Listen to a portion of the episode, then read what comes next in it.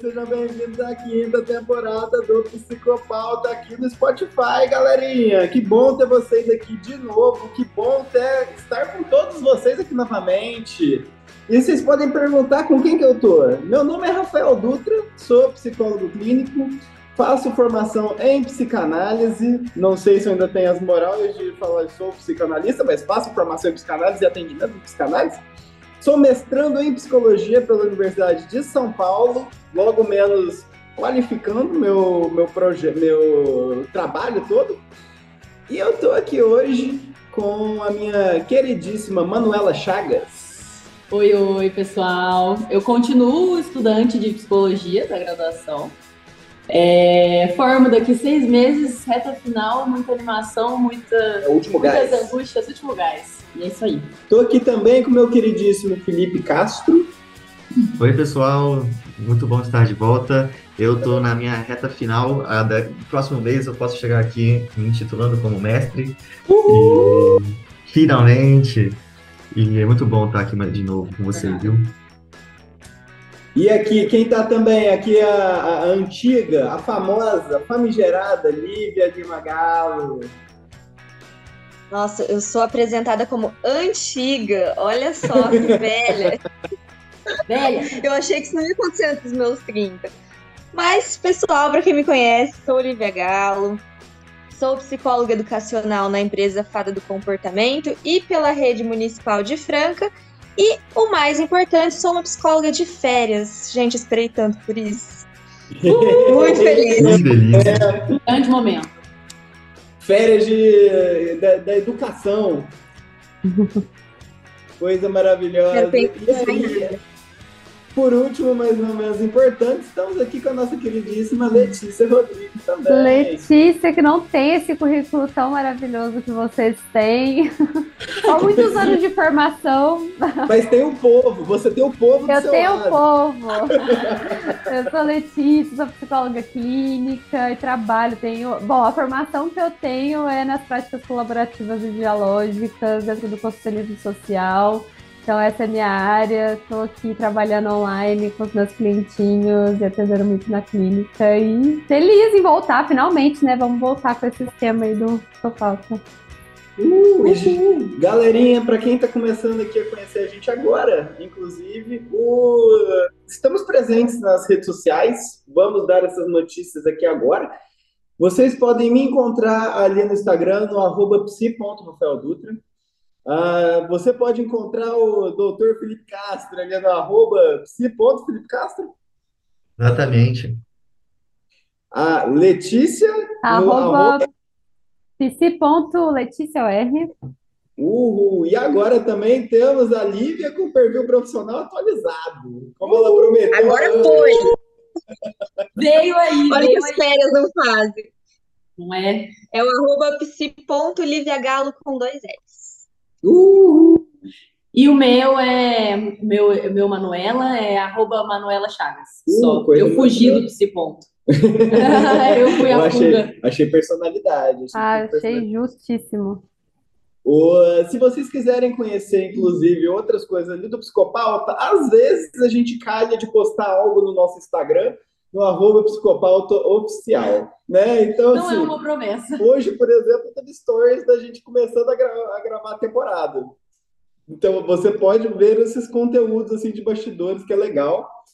E, mas, na verdade, o principal é você seguir a gente aqui no Spotify. Dá cinco estrelas. Dá cinco estrelas, se não for dar Por menos... favor. se Não vai cair o dedo.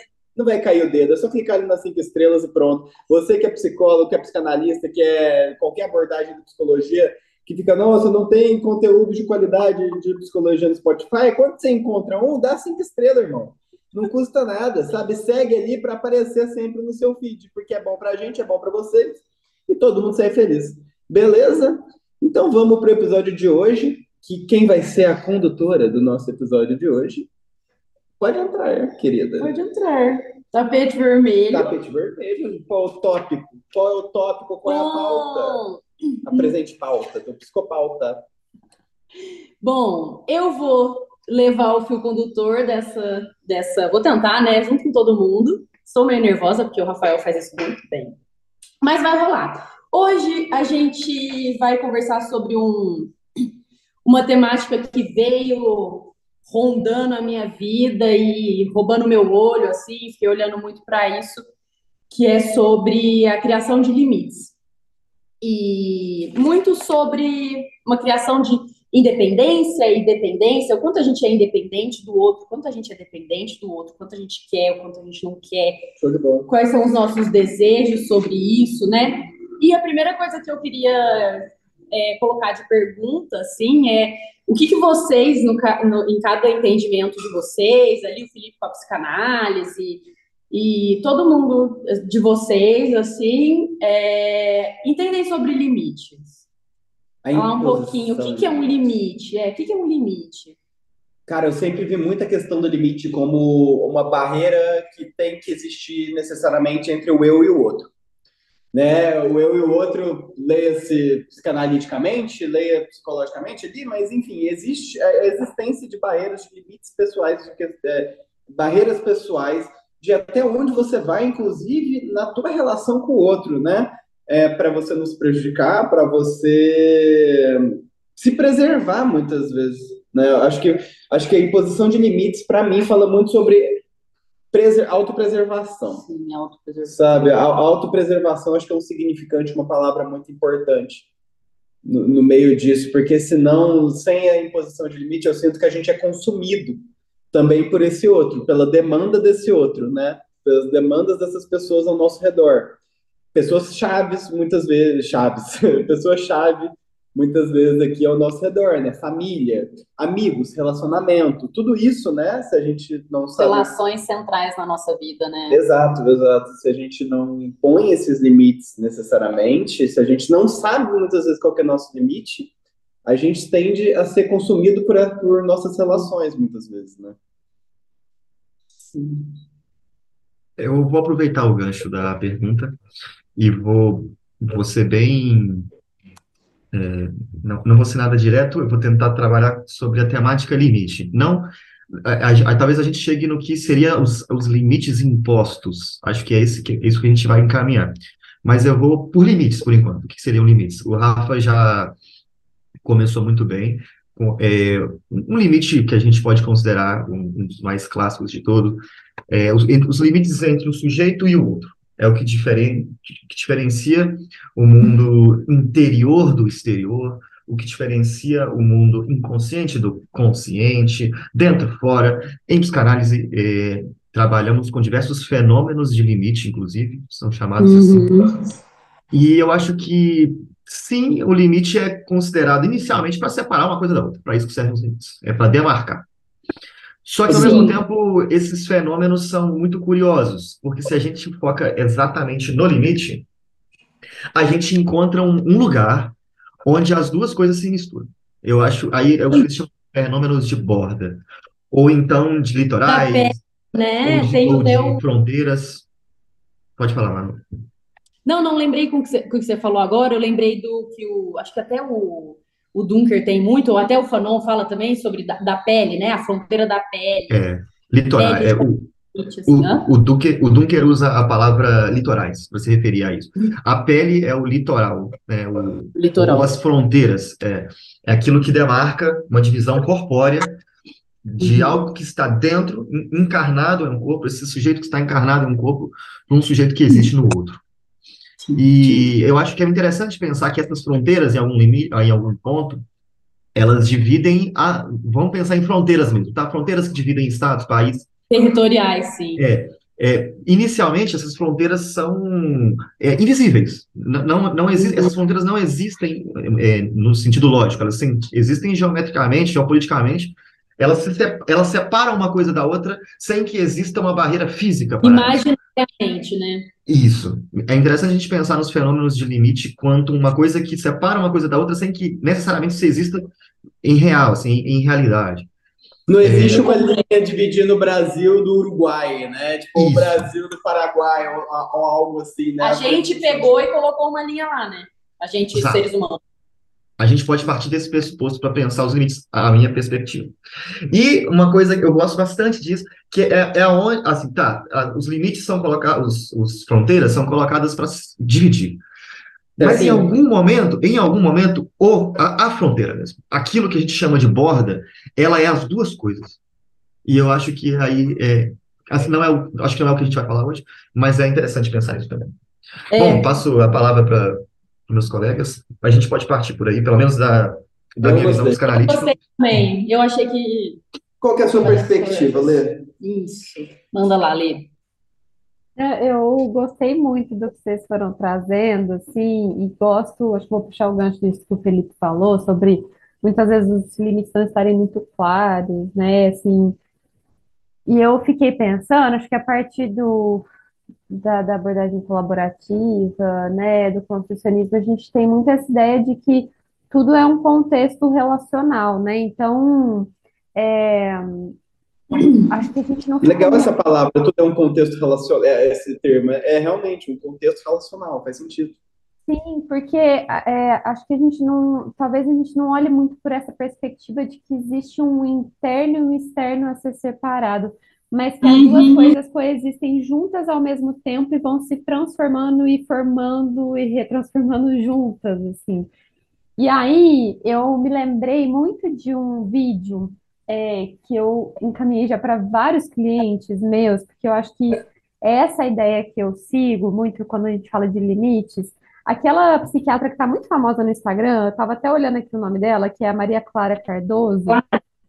Ela é incrível, eu adoro ela. E ela tem um vídeo sobre limites, é, que ela transformou assim a minha cabeça para olhar para isso, que ela fala sobre como é, a gente precisa tomar cuidado com essa ideia de limites, como eu vou colocar um muro entre eu e o outro para delimitar muito bem o que que é meu espaço e o que é do outro. Porque quando a gente faz isso, a gente não permite que o outro acesse. E, na verdade, a ideia de colocar limites e a gente colocar bordas é para que a gente fale assim para o outro, ó, você pode entrar, mas toma cuidado com a forma como você vai entrar. É para convidar o outro para dentro, mas de uma forma cuidadosa. E não Uhum. colocar um muro que vai nos separar, porque a gente precisa criar intimidade, a gente precisa criar essa relação, né? Os limites não precisam ser barreiras, né? Exato. Eu acho que é um muro. Nossa, me ficou muita sensação de que ele é um muro, mas ele não é um muro impermeável, né? Ah. Ele é um muro permeável, mas que as coisas vão, elas vão entrando aos poucos e você vai vendo se você quer deixar, não é? Eu gostei Hum. muito do relacional, né? Do com, mini contratinhos. Eu, eu- quando você traz isso agora, eu fico pensando muito no. Principalmente quando a gente traz a barreira, né?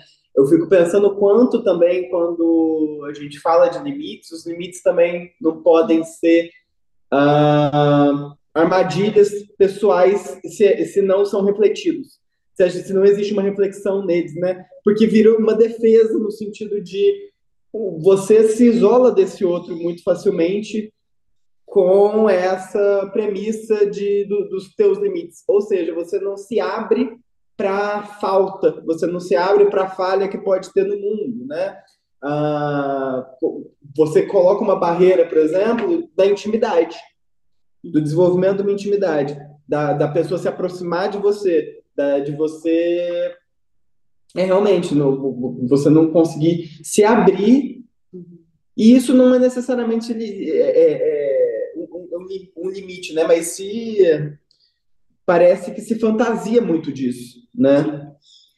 E tem, eu, eu pensei, uma das coisas que eu vi, um dos conteúdos que eu consumi essa semana que eu fiquei pensando tanto em limite, eu acho que eu vi Hum. muita coisa, mas teve um específico que me marcou, que foi o podcast da Lela Brandão, que é o Gostosas Também Choram, da semana passada. Amei esse nome. É muito bom o nome desse, desse podcast. E fo- ela falou sobre independência. E eu achei que muito correlacionado com o limite, né? E ela fala um pouco do que a Bell Hooks traz em tudo sobre o amor, que é impossível ser 100% independente em qualquer tipo de relação que você estabeleça, com qualquer coisa, né? E porque se você tá na relação, é porque as pessoas estão trocando o tempo inteiro e tem as pessoas, uma cede um pouco, outra cede outro pouco, e os limites vão se construindo até com coisas, Sim. né? Que não são pessoas, a relação com coisas. Sim, Os total. limites eles vão se flutuando, né? E, putz, você falou uma coisa que eu pensei muito, ah, da armadilha. Se às vezes o limite que a gente coloca não é uma armadilha. Eu sinto que fica muito nesse, nesse lugar de, às vezes, o limite poder ser uma armadilha, mas porque a gente coloca limites para uma proteção. Né? Exato. Né? A gente coloca limites porque a gente precisa se proteger, porque se a gente for completamente atravessado por tudo que está externo, a gente se machuca muito. Então a gente precisa se preservar. Então é uma, uma certa, eu sinto que é uma certa preservação, mas até quando essa preservação realmente te faz bem e você quer ela, ou até quando isso é uma armadilha, isso, é uma, isso vai ser. Uma... É, é a gente pensar que pode ser uma autopreservação, pode ser uma defesa, mas uma defesa ela também pode se. É, é, ela também pode estar adoecida, né? Pode ser sintoma de um adoecimento, no sentido né, da, da disponibilidade emocional e tudo. E eu fico pensando, quando principalmente esse significante, né? Limite. E é algo que eu, eu, e o Felipe, né, a gente participa do mesmo grupo de, de estudos, né? E a gente estava falando justamente sobre o estádio do espelho hoje, do, do Lacan. E eu queria até ver a perspectiva das pessoas, de vocês que não são da psicanálise, né? Mas aqui, aqui dentro, né? Até para a gente construir algo uh, juntos aqui. Mas na psicanálise vai entender que justamente o, o, o limite é uma forma também, né? O limite assim, da, da, da criança é, para com o mundo, esse estabelecimento de onde finaliza essa criança, esse corpo, onde começa o mundo é necessário que estabeleça esse limite para que você possa se relacionar com o mundo, para você não ser devorado por esse mundo Sim. que está ao seu redor também, né? É, é algo, o limite, é, às vezes as pessoas podem olhar como algo egoísta, né, do sujeito, principalmente nos no discursos atuais ou algo nesse sentido, mas é uma forma essencial, é, o limite muitas vezes é essencial para que a gente não seja devorado por esse mundo também, e para que a gente possa se relacionar com ele né, para que esse mundo possa coexistir comigo dentro dele. Né? Não sei se isso faz sentido para vocês. Faz muito. Eu acho que é muito um aprender, um aprender a se preservar, né? Aos poucos e você vai mudando também o jeito. Achei muito engraçado é, trazer isso. Eu não tinha pensado, eu não, eu não estudo a fundo Lacan, mas eu trouxe essa temática. Eu vou falar de coisas pessoais, eu sempre falo e depois eu não me arrependo, então vou falar. Eu acho que eu vou me arrepender, mas eu não me arrependo. Cinco então temporadas que não está se arrependendo. Pois é, né? que eu, tô passando por um momento de, de pensar muito sobre limites, pessoalmente, assim, na minha vida, e, é, é muito assustador pouco. E é engraçado porque eu cheguei na terapia essa semana e semana passada e eu falei para ele: parece que eu me olho no espelho e eu fico assustada. E é um pouco de descobrir quem é você também, parece, né? Tipo, o que, que é, é, o que, que é o que vocês estavam falando? O que, que é o outro? O que, que é você? Muito doido. Então, total, porque senão a, a gente vai falando de uma, fusiona, uma, uma fusão com o outro e uma perda de você, né, do, do, do outro. Ah, é, isso é um tópico que eu sinto que chega bastante na clínica, né, não sei, na clínica da Lê, do Felipe, na minha sempre, sempre surge bastante, né, mas, inclusive na, na minha própria análise, mas o quanto, se a gente não reflete, inclusive, sobre a nossa relação com esse outro, nosso limite entre eu e o outro, essa fusão vai se tornando algo de. É, sou tão nós que sinto falta de mim, sabe? Você uhum. É, é, pode ter um desaparecimento do sujeito nessas relações. Né? Isso, eu, queria, eu vou só pontuar uma coisa antes de passar para a Lívia, mas que a Bel Hooks, no, no podcast da, da Lela, ela fala, traz uma, um pensamento que a Bell Hooks tem sobre o relacionamento amoroso, né? Que ela fala no livro sobre, todo, tudo sobre amor, sobre relacionamentos amorosos, que ela fala de que o relacionamento amoroso, ela é, ele é no final um cuidado de dois individuais e de dois e de um nós. Então tem um nós, mas também tem dois individuais. Né? Então é tomar esse cuidado para que todas Eu as. Eu sempre todas falo para os meus, para os clientes, para os clientes também, né? Um mais um é igual a três, nunca é igual a dois. Nossa, faz muito sentido. Faz Nossa, muito sentido. E você, Lívia? O que você está pensando aí? Ah, e quando você mandou o tema, eu acho que eu fui pensando muitas coisas assim.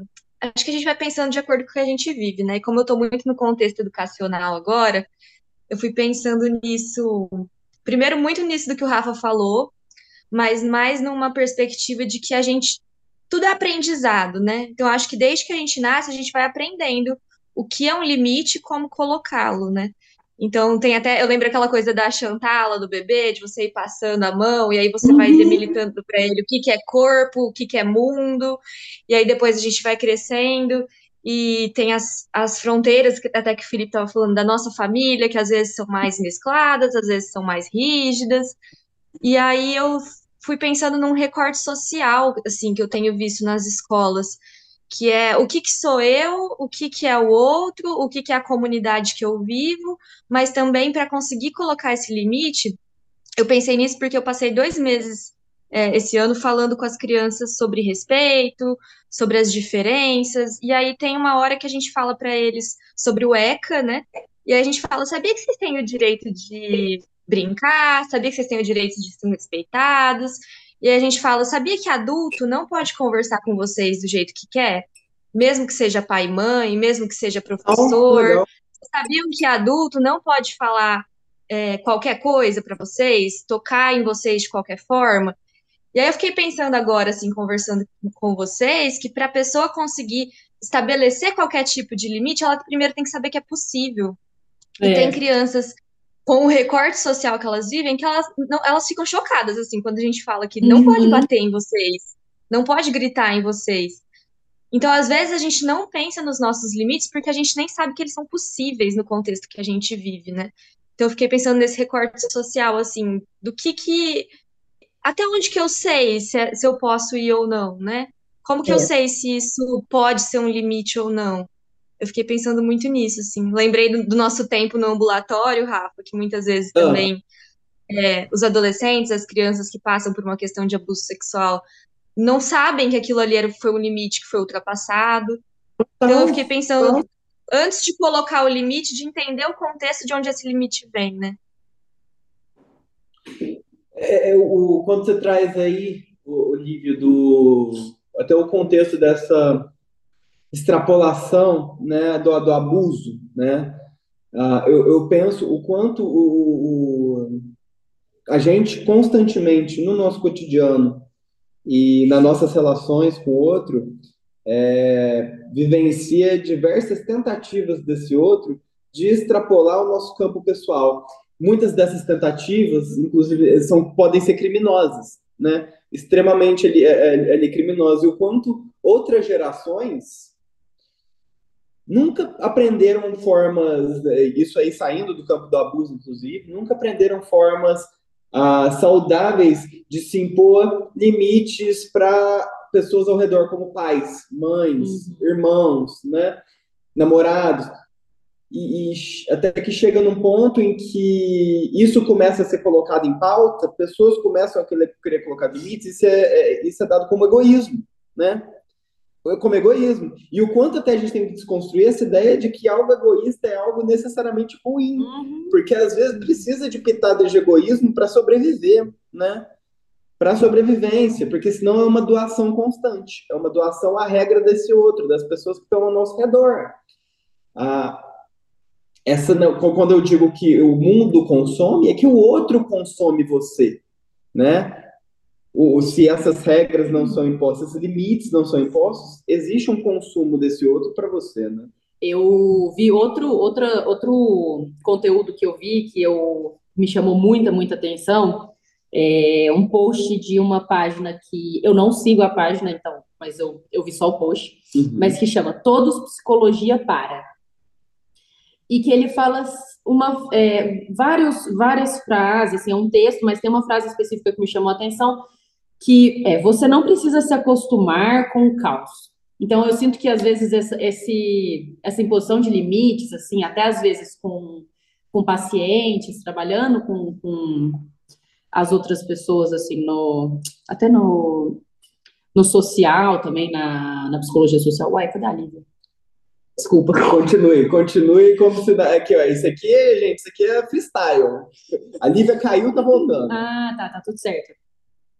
Que, e aí ele fala também que não é saudável viver se adaptando a um ambiente caótico.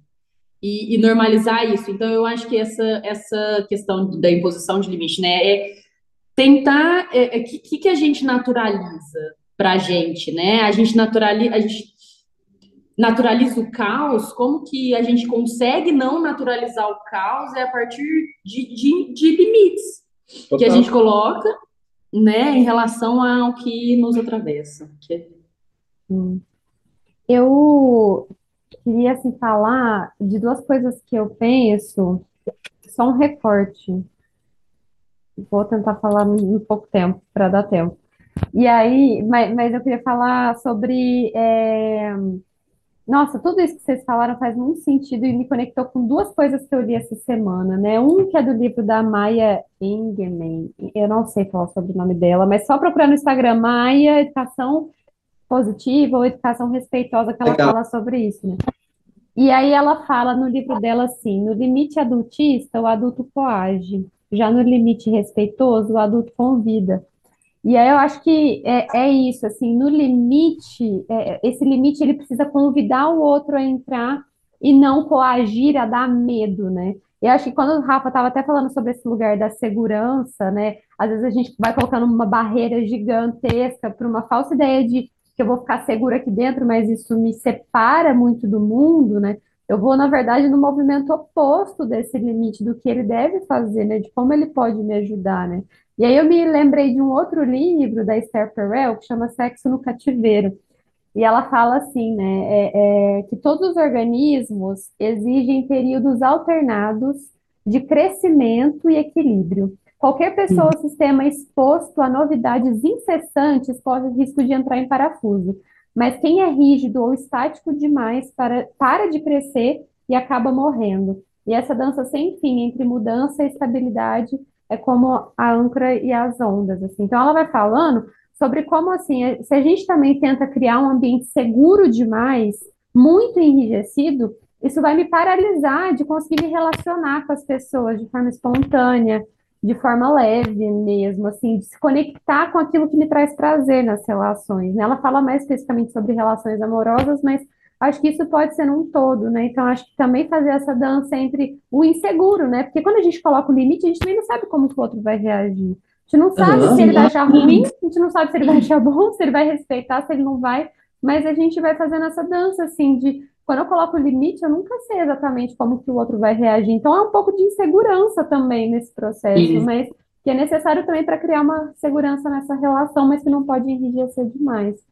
Mas, Lê, muito interessante isso que você tá, isso que você trouxe para a gente, porque até quando eu perguntei, fiz aquela per primeira pergunta de o que são os limites, eu tinha pensado em trazer é, para mim, assim, que eu venho estudando algumas coisas do Deleuze, do Guattari, da cartografia, esse limite territorial, como que, é, partindo da, de, uma, de, um pensamento através disso, a, a partir disso, a gente pode pensar que o limite ele nunca pode ser grande demais, que ele não delimite nada, que ele se perca, e ele nunca pode ser pequeno demais, que ele te deixe enrijecido. Então, a minha sensação, quando a gente fala de limite, é que você tem que desenhar, é um desenho, né? Para mim, limite é um desenho Nossa, total. que ele tá ali e ele pode ser, ele, você desenha um limite em volta de você, ou assim, pensando de desenhar um limite seu. Então, você de, desenha um limite em volta de você de um tamanho que você consiga dançar dentro do limite, então que você consiga se mexer, que você consiga fazer as suas coisas também, mas que não te que, que seja um limite que não te aperte, que te deixe ter relações com os outros, então que os outros possam entrar, mas que você também possa pedir para eles saírem quando precisar, né? Eu, um e limite que eu acho que é um limite que não te limite uhum. também. Porque, tipo assim, a, eu penso muito na metáfora do escorpião, né? Que é, tipo, tem um círculo de fogo ao redor dele, ele não consegue sair dali, ele se pica, sabe? Então, assim, limites que às vezes a gente, é, é, é que, que a gente não consegue transpor ou que não consegue redefinir. Porque eu acho que o movimento mais saudável possível no meio disso é justamente a gente conseguir redefinir é, as nossas próprias noções daquilo que da forma como a gente quer se relacionar, na forma como a gente quer se relacionar com o mundo ao nosso redor, sabe? Constantemente, assim, talvez seja o mais, o, o, o mais legal, o mais saudável no meio disso. Não que eu vá ditar também o que é saudável, né? Mas é o que, que vai fazendo sentido, assim, para mim. Com certeza. O Felipe estava querendo falar um negócio? Eu fiquei pensando é, em diversas coisas, com todas as, ah, as comunicações que vocês deram. Eu vou um pouco longe, mas eu juro que eu volto com, com o pé no chão depois, tá? A gente vai com Vai, você. vai, É. Eu, eu vou falar da onde eu parto, assim. Eu acho que a gente está partindo de- da ideia de limites de duas formas diferentes. Eu quero só balizar. isso. Existem os limites que são pressionados a partir do, do outro, né? Do grande outro ou dos outros, dos outros, das outras Grande pessoas. E alguns limites que são colocados por nós mesmos, às vezes consciente, às vezes aquém de nós mesmos, né? A gente é limitado também em algumas funções. Então a gente está lidando aí com diversos tipos de limites. E eu queria, aí agora eu vou viajar, desculpa, mas eu vou voltar numa questão dos textos, dos textos freudianos da psicanálise, e eu vou aproveitar o seu gancho, Rafa, porque você também citou o que a gente vem estudando, e eu lembrei de alguns textos, tá? É, o Freud, ele tem a teoria sobre o narcisismo, no texto, uma introdução ao narcisismo, e lá, ele, é, é, o que eu quero dizer, assim, é que algo desses limites é colocado na constituição do próprio eu, ou do próprio sujeito. É, é sobre isso. O. Freud diria que existe um limite colocado entre o bebê, no momento em que ele acredita ser tudo. Então, se a gente nasce acreditando ser tudo, ser completamente tudo, os limites são colocados a partir do momento que algo, ou internamente, ou, ou, ou externamente, ou internamente, se pressionam. Então, todo limite é, é- é um, é um- é- se, se origina a partir de um pressionamento. O Freud diz que essa tensão pode vir de fora, por exemplo, um bebê que, que está com fome é uma necessidade fisiológica e ele não tem peito, a mãe não tem. Então ele começa a sentir é, essa, essa coisa interna que faz com que ele pressione ah, e chore. Chore para que algo aconteça e a mãe venha. Então, ah, ente- entende? Olha como agora ele está se comunicando com algo que é exterior a ele, não mais Uhum. totalmente interno. E existe um limite também do excesso interior, de, de, muito, de uma carga enérgica muito voltada para si mesmo. A gente pode pensar no bebê que, que, ele acredita ser o peito e está em completo eh, deleite daquele, né, do leite materno, e ele bebeu tanto leite que ele vai passar mal, ele vai ter uma dorzinha de barriga. Então, é uma dor que se torna insuportável dentro dele mesmo faz com que ele entenda que algo se faz, é, faz barreira a, a esse, a esse prazer, vamos dizer assim. E aí, tá, estou falando disso, é, isso é a formação do, do eu, né? Se a gente chegar lá em Lacan, aí no, no texto sobre o estágio do espelho, que é o que a gente está lendo, os escritos, o Lacan diz que, o- assim como em Freud, é, criamos o, o que somos nós, que acreditamos ser, a partir de uma imagem. Aí, mais uma vez, o Lacan fala das criancinhas de seis meses que se olham no espelho e se reconhecem como tal. E eu acho interessante que o Lacan fala assim, é, naquele momento que ele se reconhece como se, como sendo si no espelho, a imagem mais constitui quem ele é do que constitui o que, ou, seja, a imagem é o que faz o limite. Aquela imagem que ele vê no espelho constitui ele enquanto eu sou uma coisa aqui no mundo, assim, deste contorno.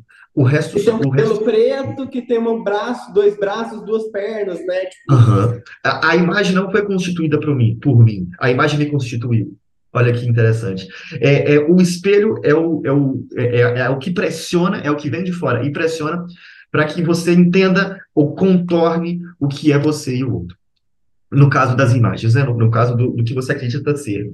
Tá, falei que ia viajar, mas eu ia voltar um pouco com o pé no chão. Eu estou falando isso para que a gente entenda que, assim, ó, é, os outros, o, o, o outro, né? Tudo que é da ordem fora do sujeito, eu acredito que isso funciona como é o que pressiona os limites. A gente Legal. é pressionado por dentro e por fora. A gente é pressionado por fora de diversas formas. É, a gente vive em uma sociedade, e como uma sociedade existem leis, existem leis cívicas, existem leis morais, existem leis interpessoais, coisas que a gente tem que, que a gente tem e que a gente vai descobrindo como respeitar durante a vida. A gente aprende isso desde novinho. Não pode colocar o dedo na tomada, não pode é, engolir pedra, não pode comer Uhum. terra. Enfim, esses limites são colocados por fora, mas eles são colocados por dentro também. A gente aprende que existe um limite no nosso desejo, no nosso prazer, por exemplo. Em algum momento, a gente vai lidar com esse limite. E é, eu, eu acho que é interessante a gente pensar como esse limite ele, ele faz esse equilíbrio. Ele sempre Aham. existe uma pressão externa, mas ele, existe um, um controle interno também. E no final das contas, ele é sempre um limite é, que, que se acredita ser um limite, vamos dizer assim, né? É, a gente tem limitações, claro, a gente tem limitações que, que tem a ver com o nosso físico, mas eu acho que os limites que a gente está falando, no, no, sentido mais psicológico, eles são sempre limites é, imaginários, imaginários, assim. A gente tem limitações que são reais. São limites traçados internamente, né, também, uhum. tipo, externamente, você, consequentemente, você traça eles externamente, ou eles se traçam externamente e você né? O que é o que você estava falando. Você uhum. cria essa imagem na sua cabeça, enfim, continua. Sim. Eu, é, me perdi um pouco, mas é, eu acho que é interessante a gente pensar nesses limites enquanto fundadores de nós mesmos, para a gente entender que não, não é algo, então, assim, se isso funda o que a gente é, né, se isso funda o eu, funda o sujeito na relação com o outro, então isso é, é constituinte das outras relações também, da nossa relação com o outro. Então a gente, so, vamos dizer assim, somos seres de limites, a gente pode dizer assim. Perfeito. A questão é, como a gente lida com isso? Aí, agora eu vou tentar ser mais prático, eu sei que eu não fui tão prático até agora. É, tá, em clínica, é, a gente vai lidar com pessoas que são completamente limitadas por si mesmos. Desejam muitas coisas, querem muitas coisas, mas não conseguem se movimentar, por exemplo. Um limite completamente próprio, pessoas capacitadas, com capacidades físicas, emocionais para realizar, mas limitadas psicologicamente para enfrentar essas coisas, que elas, que elas desejam, limitadas frente ao seu desejo. Em, em, em outra medida, a gente vai precisar limitar algumas pessoas que que extrapolam esses limites, né? Você vai precisar colocar um pouquinho de, de ordem na casa, colocar um pouco de limite nessa vida talvez desregrada. Não desregrada no mau sentido, mas desregrada aos desejos. É, isso, isso também delimita um certo incômodo, tá? Pessoas que são completamente entregadas sem limites acabam envolvendo-se com situações onde elas vão cair em alguma coisa que vai incomodar ou vai gerar algum atrito. Então, é, balizar isso, principalmente na clínica, eu acho que pode ser um caminho interessante. É aquela coisa.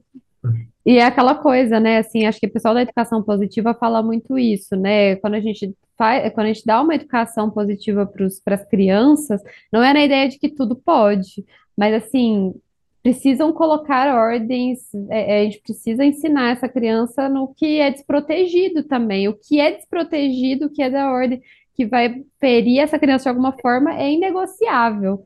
Né? Então ali tem que colocar um limite muito rígido, né? Mas eu adorei, Felipe, que você trouxe a eu... questão do outro, né? Porque eu acho que nesse discurso do limite, que se popularizou tanto, é muito fácil a gente se perder na ideia do eu. Os limites que eu tenho que colocar, eu preciso aprender a colocar limites, eu, eu, eu, eu, eu. A gente volta de eu, novo eu, é o individualismo da coisa, né? Eu acho que olhar para o outro, eu fiquei, acho que quando você foi falando, eu fiquei assim, me perguntando, e o quanto que a gente respeita também os limites que os outros colocam pra gente, né?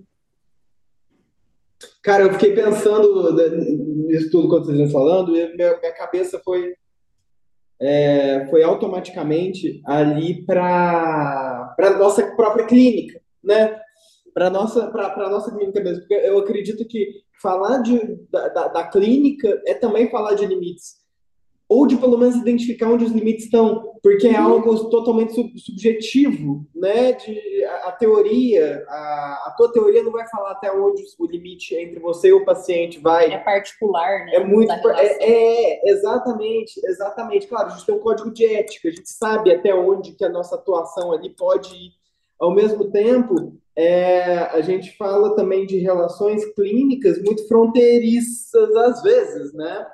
De, e, e, e que às vezes a gente estipula, é, pelo menos era isso no início da minha clínica, né? Aquela uma clínica muito não madura lá no início ainda, onde eu tentava ver esses limites, eu percebia que isso, ao invés de me auxiliar na, na minha condução ali, como o outro que estava na minha frente me engessava, né? Então, quais são os limites que eu, te, eu enquanto analista, teria que ter ali com o meu paciente, né? Se ele me pergunta, Rafa, tudo bem? Será que eu poderia falar, tipo, nossa, é, não, tá, tá, tá, tudo bem, mas... É... Quebrei uma parede lá na minha casa Ih, hoje. quebrei uma parede lá nossa, em casa hoje, cara. mas vamos lá, e aí, como que foi sua semana? Como você tá? Né? Não importa, entende? Onde que estão ali é, é, os limites, inclusive nessa relação é, psicólogo, terapeuta, analista e paciente, né? E vice-versa. é, é algo muito que, que, a gente se depara constantemente, né? E essa colocação, eu sinto até vendo a minha relação terapêutica com o meu analista, eu acho que ajuda o limite, a gente, quando a pessoa está tratando o limite, ou ela está com a questão do limite na vida dela, ela vai, ela vai tratando do limite dela com o psicólogo também, na questão transferencial, né? É então ela vai ali, ó, até onde eu vou, até onde eu posso ir e se eu chegar atrasado, por exemplo, uma coisa. E se eu chegar atrasado? Ou e se alguma coisa? E aí isso vai ajudando, né? E vai ser uma construção conjunta. Livinha, você ia... já, é, eu, eu só, só até para um pouco mais. Eu já tive um analista, por exemplo, por um tempo, que era uma pessoa tão cheia de limites, de, de, de que é, é tão engessado assim mesmo, que dificultava mesmo na minha relação terapêutica, sabe, nessa minha transferência, na minha relação terapêutica com ele. Enquanto que hoje eu, ainda faço análise é, com uma psicanalista e que a abordagem dela, a forma dela de transição é, por exemplo, existe um sorriso, existe um tipo, e aí existe um humano ali, sabe? Não existe esse, esse limite de é, é, eu sou apenas um sujeito um supostamente. Os limites foram feitos para gerar conexão, né? Não afastamento. Então... Eu lembro, eu lembro da a Tati que repostou nosso. Obrigada, Tati. Beijo, Tati. Que a gente conversou alguns episódios, algumas temporadas atrás. Ela fala muito dessa da psicanálise DC do pedestal, né? Que é outra coisa que a gente pode conversar também outro dia. Mas, Lívia, o que, que você ia falar? Tô curiosa. Eu ia só antes comentar que eu vivi o contrário, Rafa, que foi um, um psicólogo muito sem limites. E foi ah. uma, das, uma, das, primeiras vezes que eu fiz terapia, e eu falava, tipo, ai, tô vivendo tal coisa na minha república, sei lá. Eu falava, ai, você mora em república? Porque eu também morei. E aí aconteceu ah, isso, isso e aquilo. E eu ficava, tipo, escutando ele falar, sabe assim? Então, tem esse oposto. dele, né? Se tornava algo dele não Tipo, Sim, totalmente. Né? Era um papo de bar, assim. E, mas o que eu ia falar era tinha a ver com que a Letícia e o Felipe estavam trazendo mais da infância, mas aí o Rafa foi falando, eu acho que tem muito a ver com o processo terapêutico também. Que eu lembrei de um exemplo que eu tive de uma professora, eu acho, durante o curso, que ela falava que ela estava falando da infância, né? Mas acho que dá para a gente pensar no, no paciente que chega até a clínica também de que a infância é estar num quarto escuro, né? E aí sem parede, aí a criança tá andando, e se a gente tá andando no escuro sem parede, a gente tá perdido. A gente não sabe para onde que a gente vai, a gente não sabe o que, que tá acontecendo. Mas se for um quarto que tem quatro paredes em volta, a gente começa tipo, ah, eu sei o tamanho desse quarto, eu consigo tatear, eu sei quantas paredes tem, eu sei se tem interruptor, se tem chão, se o teto é alto, alto, baixo. Então, acho que traz a segurança que a Letícia estava falando, né? E aí eu estava pensando na infância, mas tem a ver com, a, com, o processo terapêutico também, né? Onde que estão minhas paredes? Tem teto? Não tem? Nossa, andar no escuro sem saber onde você está desesperador, assim, sem limitação, né? Sem você conseguir pelo menos tocar onde você está indo, né? Coisas muito... E eu acho que isso é uma coisa eterna do desenvolvimento humano, né? Porque a gente está eternamente procurando coisas novas, muito a ver com o que o Felipe trouxe também. A gente está eternamente procurando coisas novas, e a Lê também, mas as coisas novas, quando elas são muitas, quando é só coisa nova, muita coisa nova, muita coisa nova também, a gente fica desesperado, como se a gente estivesse no escuro, andando, tateando um, um solo que a gente não sabe como ele é, né? E. Eu gostei doido. muito, muito mesmo dessa, dessa sua colocação, Letícia, do escuro. Não existem limites no escuro. Caralho, isso é Genial. E, e, e, quando e a sua resposta, a gente fica desesperado sem os limites. E, vamos lá, o que eu estava tentando dizer quanto os limites constitutivos do sujeito, eles têm uma função. A função dos limites é nos proteger. É, é essa a função. Só que é uma proteção que, hora outra, ela é atrapalhada, né? Digamos assim, ela é atrapalhada, ela protege demais, ela te impede de outras coisas, como eu disse, né? Mas a função desses limites é, na constituição dos sujeitos são de proteger mesmo, para que você não fique completamente no escuro e apavorado. É... Acho que até no que, no que eu estava pensando não era nem no sentido de, de proteção, até lógico que tem tudo isso, mas acho que uma palavra que a gente usava muito no ambulatório era contorno, né? É, é dar um contorno, não independente de estar protegendo ou não, é saber o que, que é e onde está, assim, eu acho. Perfeito. É, eu, eu, fiquei pensando quanto, quanto a relação transferencial, ela é uma relação de limites também, como vocês falaram, e, porque vocês deram os dois opostos, né? E, e é muito comum você ter na, na relação transferencial é, perguntas do tipo, ah, o que, que você acha? Ah, eu deveria fazer isso? É, tudo bem, olha só, não, não, eu não sou um psicanalista tão rigoroso, às vezes convém você responder, mas o importante é saber que, que não é sobre o que eu acho aquilo, Uhum. ou, ou sobre o que eu acho que a pessoa deveria fazer. Não é sobre isso. Acho que é aí que é o limite entre mim e o meu analisando, né? Então, acho que manejar esses limites é uma coisa fundamental para a análise. Fundamental. Hum. É fundamental ter e, e é fundamental não ser rígido também, né? Não ser eterno e tipo, completamente, comple- ele, ser, ele poder ser flutuante. Poder, Hum. Você poder ter uma noção de que ele pode mudar, de que ele pode se transformar com o outro junto, né? Bom, Mas é muito importante. Sem limite, a gente fica completamente perdido no escuro. Eu Isso aí. ouso dizer que esses são os melhores episódios do Psicopauta. Eu amei, eu amei. Vamos para o segundo bloco aqui, então, para a segunda partezinha do recomendações pessoais. E se vocês. Todo mundo vai ter alguma coisa para recomendar. Pode ser qualquer coisa, pode ser qualquer coisa. Né? Um, dois, três e. Esse aqui é o bloco de recomendações, então, desse primeiro episódio. Não precisa ter necessariamente a ver com o que a gente acabou de discutir, mas com coisas que a gente acha que você que está ouvindo aqui vai gostar. Eu vou recomendar aqui para vocês duas coisas. Um livro, que é o livro Psicanálise e Revolução. Que é- gente, eu tô, com, tô muito chique, estou com parceria com a editora Autêntica. E eles me enviam livros e aí me enviaram esse, esse livro de Psicologia e Revolução. Estou muito na pegada agora de ficar estudando psicologia e comunismo, psicanálise e comunismo, quer dizer. É psicanálise e revolução, gente. Falei, ah, psicanálise e comunismo é maravilhoso. E eu acho que quem, quem gosta dessa temática pode aproveitar bastante para se compreender uma psicanálise revolucionária que não seja necessariamente aquela pregada né, nos dias de hoje, que se trata de uma adaptação do sujeito ao sofrimento ocasionado pelo capitalismo. Então é bem legal. É, outra, então, agora uma série que eu vou indicar para vocês é Os Outros. Uh, grande. Maravilhosa. Os Outros da Globoplay, série nacional, que tem dado ali o que falar, mas que é uma gigantesca briga de condomínio e que cada episódio, assim, de verdade, fazia tempo que eu não ficava num gancho tão grande com uma série, assim, que não fiquei com Os Outros, que eu indico fortemente. Uma relação sem limites com a. Brincadeira. É, pegar o gancho aqui do Rafa e do- vou falar dos- do- das coisas que eu pensei para criar o podcast, para criar o roteiro que eu tinha pensado, que é o podcast da Lela, Gostosas Também Choram, em específico o episódio que chama Independência, que eu achei incrível.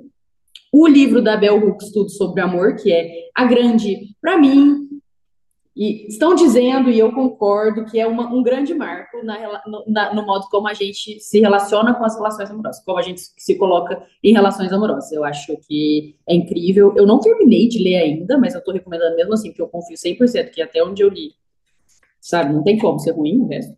Uhum. É um livro para E- ser digerido aos poucos mesmo. É, sim. E, e acho que é isso que eu tenho para indicar. E o Instagram das pessoas daqui, que eu acho que, que fala bastante Ah, sobre mas se a pessoa tá ouvindo até aqui ainda não seguiu a gente no Instagram, é mau caráter. mau Mau caráter. caráter. Gente, eu vou você? seguir, é, eu vou fazer a partir das minhas referências, as referências que eu usei hoje. É, primeiramente, para quem se interessar pelo, pela constituição do eu, em Freud, vocês podem consultar o texto Uma Introdução ao Narcisismo e o texto As Funções e Seus Destinos. Quem se interessar pela constituição do eu em Lacan, é, pode ler o texto sobre o estágio do espelho, está nos escritos, é, o capítulo sobre o estágio do espelho, é, sobre a formação, como é que é? Ó, estágio do espelho como formação, formador da função do eu. E eu queria dar uma indicação, essa especial, é, a Manu citou também, que é A Pele como Litoral, é um texto organizado pelo Christian Ducker, pela Heloísa Ramírez como Tatiana. Assad. É um texto sobre fenômenos psicossomáticos e psicanálise. Então, assim, é, como eu disse, né, é, as, existem esses fenômenos que são de limite e que eles desafiam esses limites, né? Eu acho que os, os fenômenos psicossomáticos são esses fenômenos que desafiam esses limites que a gente vem falando aqui. Então pode ser um ótimo texto, é uma coletânea de textos maravilhosos, assim, para quem se interessa por psicanálise e quiser aprofundar em, nessas questões. É, acho que é isso. Show de bola. E aí lá, Elisa, pode falar. O meu vai ser rápido, porque como eu disse, sou uma psicóloga de férias. Então, gente, vou ser sincera aqui, não pensei na minha indicação. Então, eu vou indicar a série que eu tô vendo, que é Succession, da HBO. Nossa! Limite, limite Mano, eu Que tem eu- tudo a ver com limite rígido, limite de todo jeito, né? Eu queria um episódio, ou sem brincadeira, eu queria um episódio de Succession. Se eu pudesse, eu gravava um episódio especial só falando de Succession. que Eu, eu passo horas Eu animo. Porque, gente, é uma série que, assim, me falaram muitas vezes pra assistir. Aí toda vez as pessoas me explicavam, tipo, ai, tem a ver com família, tem a ver com pessoas ricas. E, e aí eu ficava, ah, tá bom, vou assistir. Mas aí depois que você assiste, você fala, é, não dá pra explicar muito bem, tem que Não assistir. Tem que confiar na indicação e assistir, porque não dá pra explicar. Não é o João Gabriel, nosso grande, grande amigo João Gabriel, citar Ele, ele parou- aqui, ele apareceu aqui, o João Gabriel também. falou um zilhão de vezes. ele fala assim: não é de entender, é de sentir. É isso aí. É, é OG. Isso aí. Adorei. Eu comecei a primeira temporada, gente, tô no começo ainda de Succession.